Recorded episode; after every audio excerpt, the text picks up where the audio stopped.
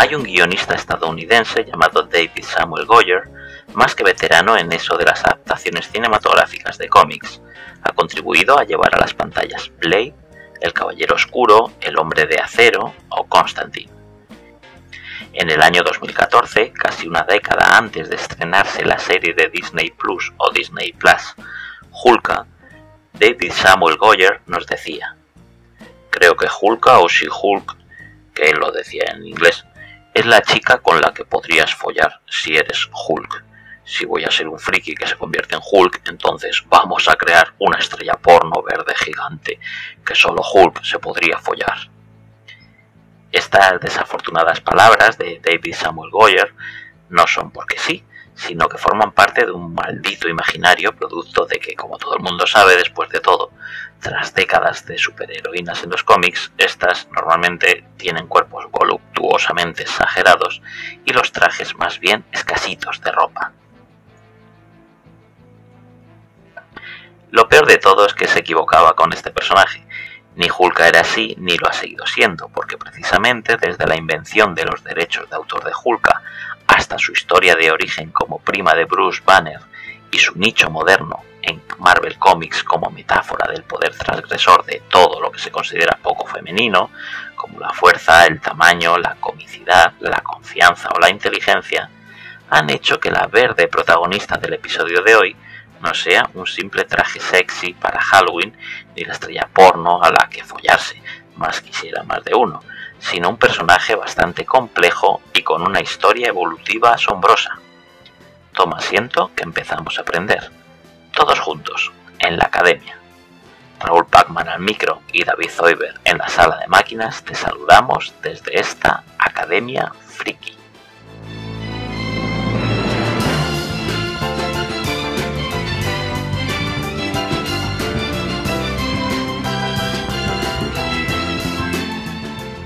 Los orígenes del personaje de Hulk en Marvel comienzan en una época de auge del cine de acción de ciencia ficción con héroes superpoderosos, la década de 1970. Series de televisión como Wonder Woman y el tío cibernético de El hombre de los 6 millones de dólares escalaron en las listas de audiencia hasta la saturación cultural, y Marvel no se quedó al margen de esta tendencia. El increíble Hulk, con licencia de Marvel Comics por la CBS y protagonizado por Bill Bixby y Lou Ferriño, estaba viviendo un auténtico momentazo. Pero según dice una leyenda, ese éxito ponía nervioso a Stan Lee. La cadena ABC había creado la serie de La Mujer Biónica debido al gran éxito del hombre de los 6 millones de dólares, y aunque la serie no había sido un éxito a la manera de Wonder Woman, la posibilidad de que la CBS o Universal, que también estaban en la tostada, siguieran el ejemplo con un spin-off de Hulk protagonizado por mujeres no era descabellada. Sobre todo porque cualquier versión femenina de Hulk sería un personaje completamente original, que la CBS podría poseer por completo. Pero si Marvel creaba de forma preventiva un Hulk en femenino, ya que el señor Stan Lee no era ajeno a la mafia de usurpación de marcas y derechos de autor, entonces la cadena CBS se vería obligada a pagar, si lo usaban, la licencia de ese personaje para cualquier spin-off con prota femenina de la serie de Hulk. Así quedó decidido que una tal Jennifer Walters, una apacible abogada penalista, se transformase en la forzuda Hulk cuando se enfadaba. O sea, como Hulk, y así convertirse en la nueva superheroína de Marvel Comics que Stan Lee explotaría durante más de una década. Hulk había nacido como hija de la segunda ola del feminismo de los 70. Su origen, y además su primer cómic en solitario, fue The Savage Sea Hulk, en España titulado La salvaje Hulka, lanzado en 1980 de 14 números. El número 1 fue realizado por Stan Lee y John Buscema, y todos los demás números por David Anthony Kraft y Mike Bosburg. Sus historias incluían un jefe del crimen organizado buscando venganza, un intento de asesinato y una Jen Walters herida que necesitó una transfusión de sangre.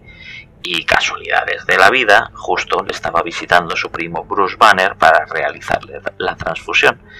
y casualmente otra vez, su primo era el único con el tipo de sangre adecuado.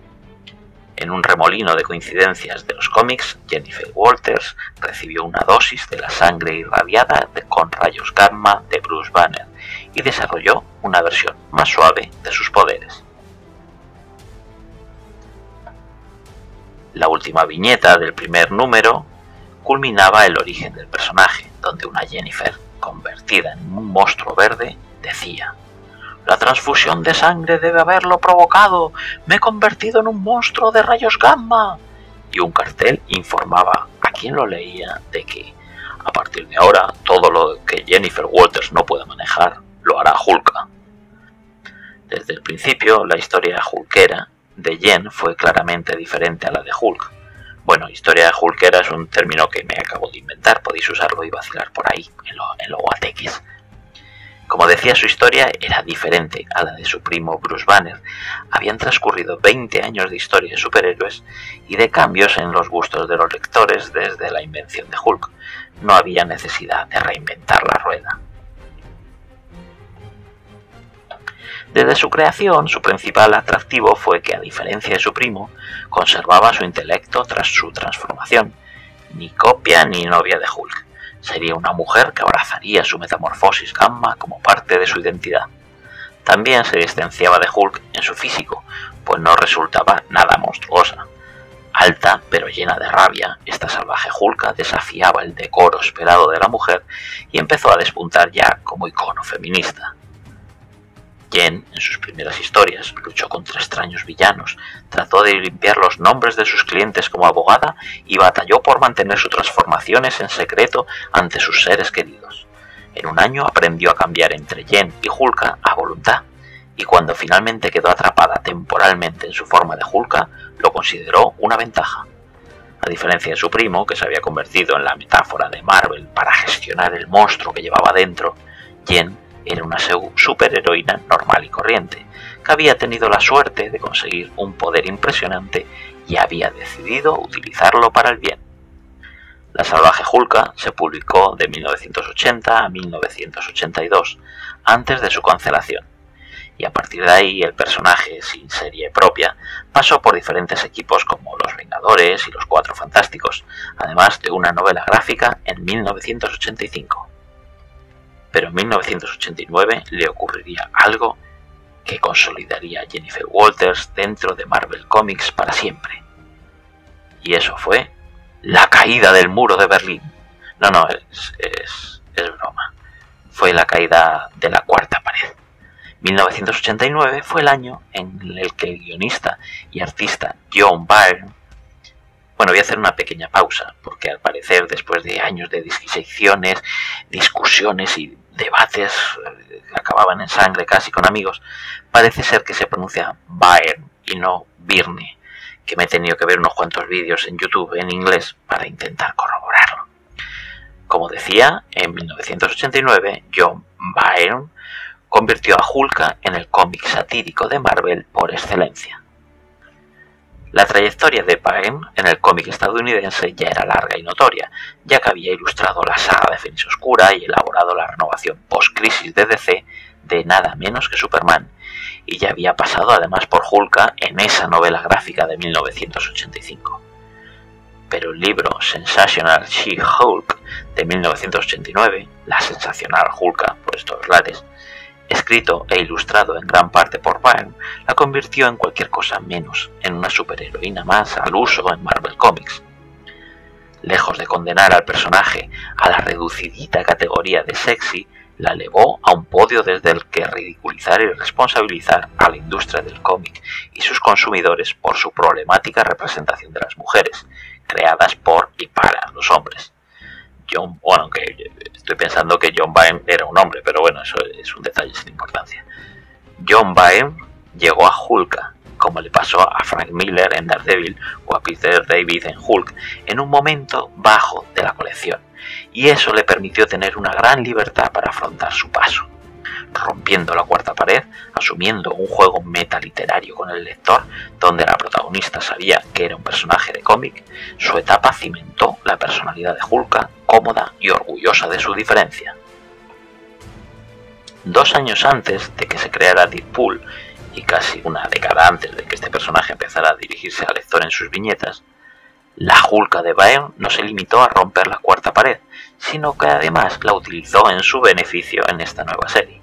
Por ejemplo, hacía agujeros en las páginas para saltarse partes de la trama y llegar más rápido al malo. Además, cuando los villanos llevaban la delantera, cortaba esa subtrama del número y así se saltaba su propia paliza.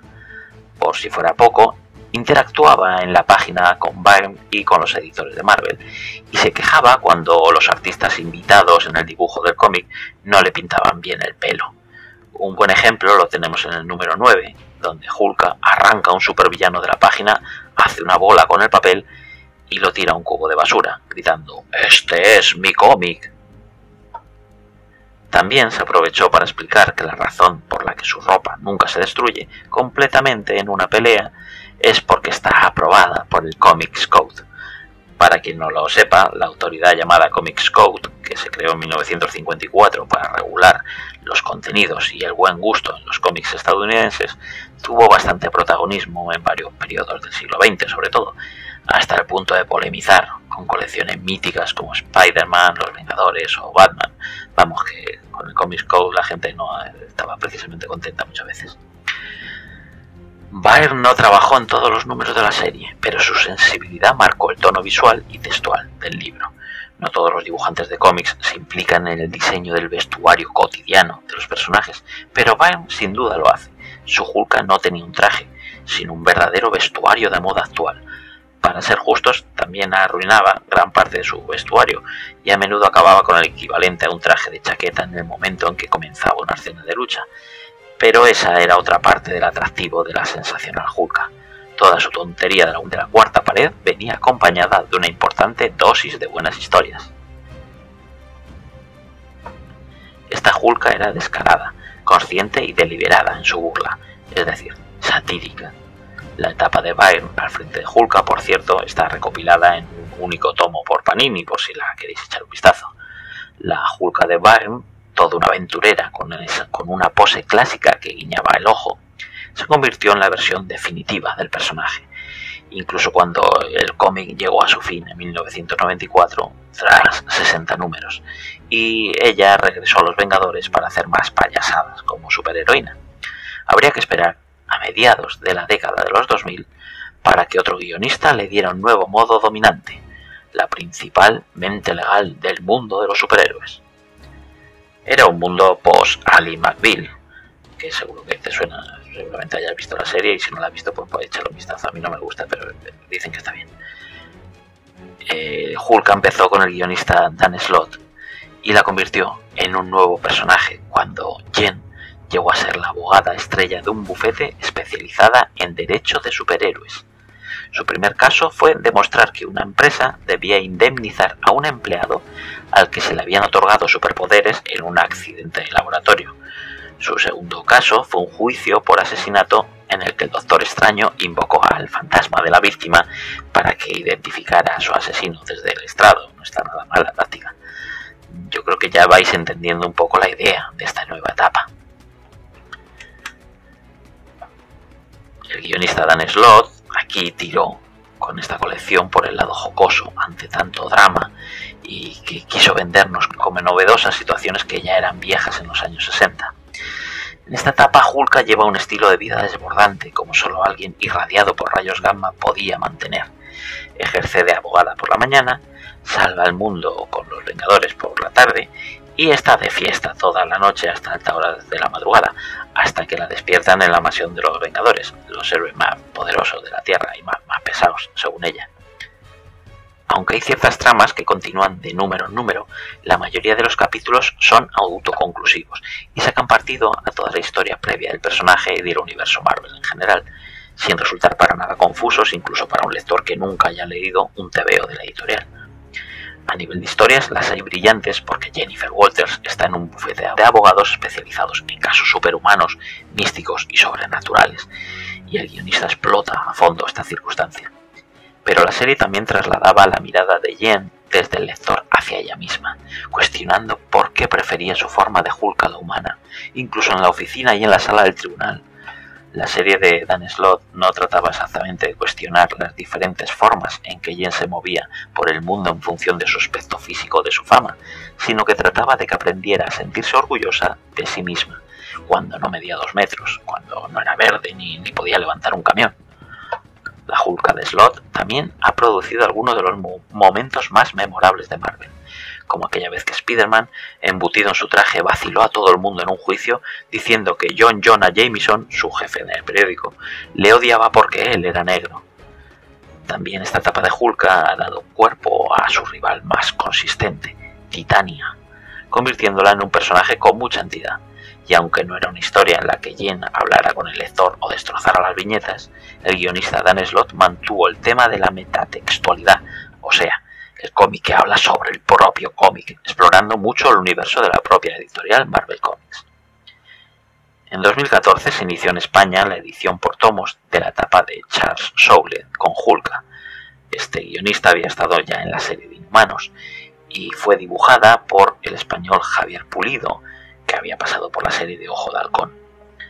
Aquí Charles Soule, este nuevo guionista para la nueva etapa de Hulka, a pesar de que hace alguna concesión pijamera de las clásicas aventuras superheroicas, se centra en la faceta civil de Jennifer Walters para contarnos su día a día como abogada, en casos relacionados muchas veces con lo superheroico, como el juicio a Steve Rogers, el Capitán América, donde Jen Walters se, se las ve con Daredevil, o más bien con su versión Matt Murdock, el otro abogado de Marvel, o caso en el que el Doctor Muerte eh, acaba pidiendo así, asilo político. Además de todas estas etapas que he comentado, también podemos ver a nuestra forzuda verde en los cómics Hulkas, donde Jen se junta con Lira, otra Hulka que pertenece a un futuro de una realidad alternativa. El volumen 4 de Hulka, donde Jen ha sobrevivido a la Segunda Guerra Civil superheroica, el reinado oscuro de la nueva Hulka en un futuro distópico, o en la historia La Noche Más Oscura, con el miembro de los Cuatro Fantásticos, La Cosa, una historia con toques de terror. Por si fuera poco, también tenemos una versión de Hulk en color rojo, aunque hablamos de otro personaje que te invito a que investigues tú mismo quién es. Vamos, otro buen puñado de páginas para seguir indagando en el personaje todos estos tomos. En definitiva, y para ir cerrando esta academia friki, puede que romper la cuarta pared haya puesto a Hulk en el mapa, pero su condición de abogada más currante de Marvel Comics la ha convertido en el personaje que es hoy. Y lo siento por débil pero es que él, lucha demasiado contra el crimen y deja a sus clientes sin atender en condiciones. Y precisamente Disney ha querido plasmar estas vertientes de Hulka para su serie de televisión. La guionista principal de la serie, Jessica Gao, dice que la ruptura de la cuarta pared, el metacomentario, la autoconciencia o el hecho de que ella misma supiera que estaba en un cómic era esencial para el personaje. Pero el hecho de que sea una serie centrada en el ámbito legal completa la historia, Vamos, que lo bueno de que trabaje en un bufete de abogados es que permite jugar cómicamente con el derecho, abriendo nuevas posibilidades. En todo caso, no ha habido ninguna etapa de Hulka en la que haya sido una gigantesca estrella del porno verde. La carrera de Byrne incluía la moda y clichés femeninos como parte de su sátira, lo que fue más una burla que otra cosa, y la confluencia de todas sus historias ha convertido a Jennifer Walters en una visión extremadamente rara en la cultura pop, un personaje femenino que sigue siendo increíblemente inteligente, increíblemente fuerte, increíblemente seguro de sí mismo e increíblemente divertida. O sea, nada de una sexy Hulk, no, ella es también increíblemente Hulk.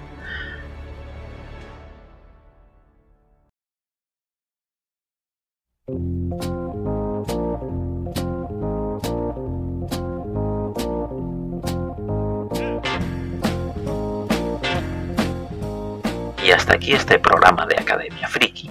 Puedes seguirnos en nuestro canal de iBox, suscribirte para no perderte ningún episodio, dar like, me gusta y mandarnos todos tus comentarios que leeremos y responderemos encantados, porque todo eso hace que podamos estar más veces contigo. Te recuerdo que puedes encontrarnos también en el mail academiafriki.com y en nuestro Twitter arroba academiafriki.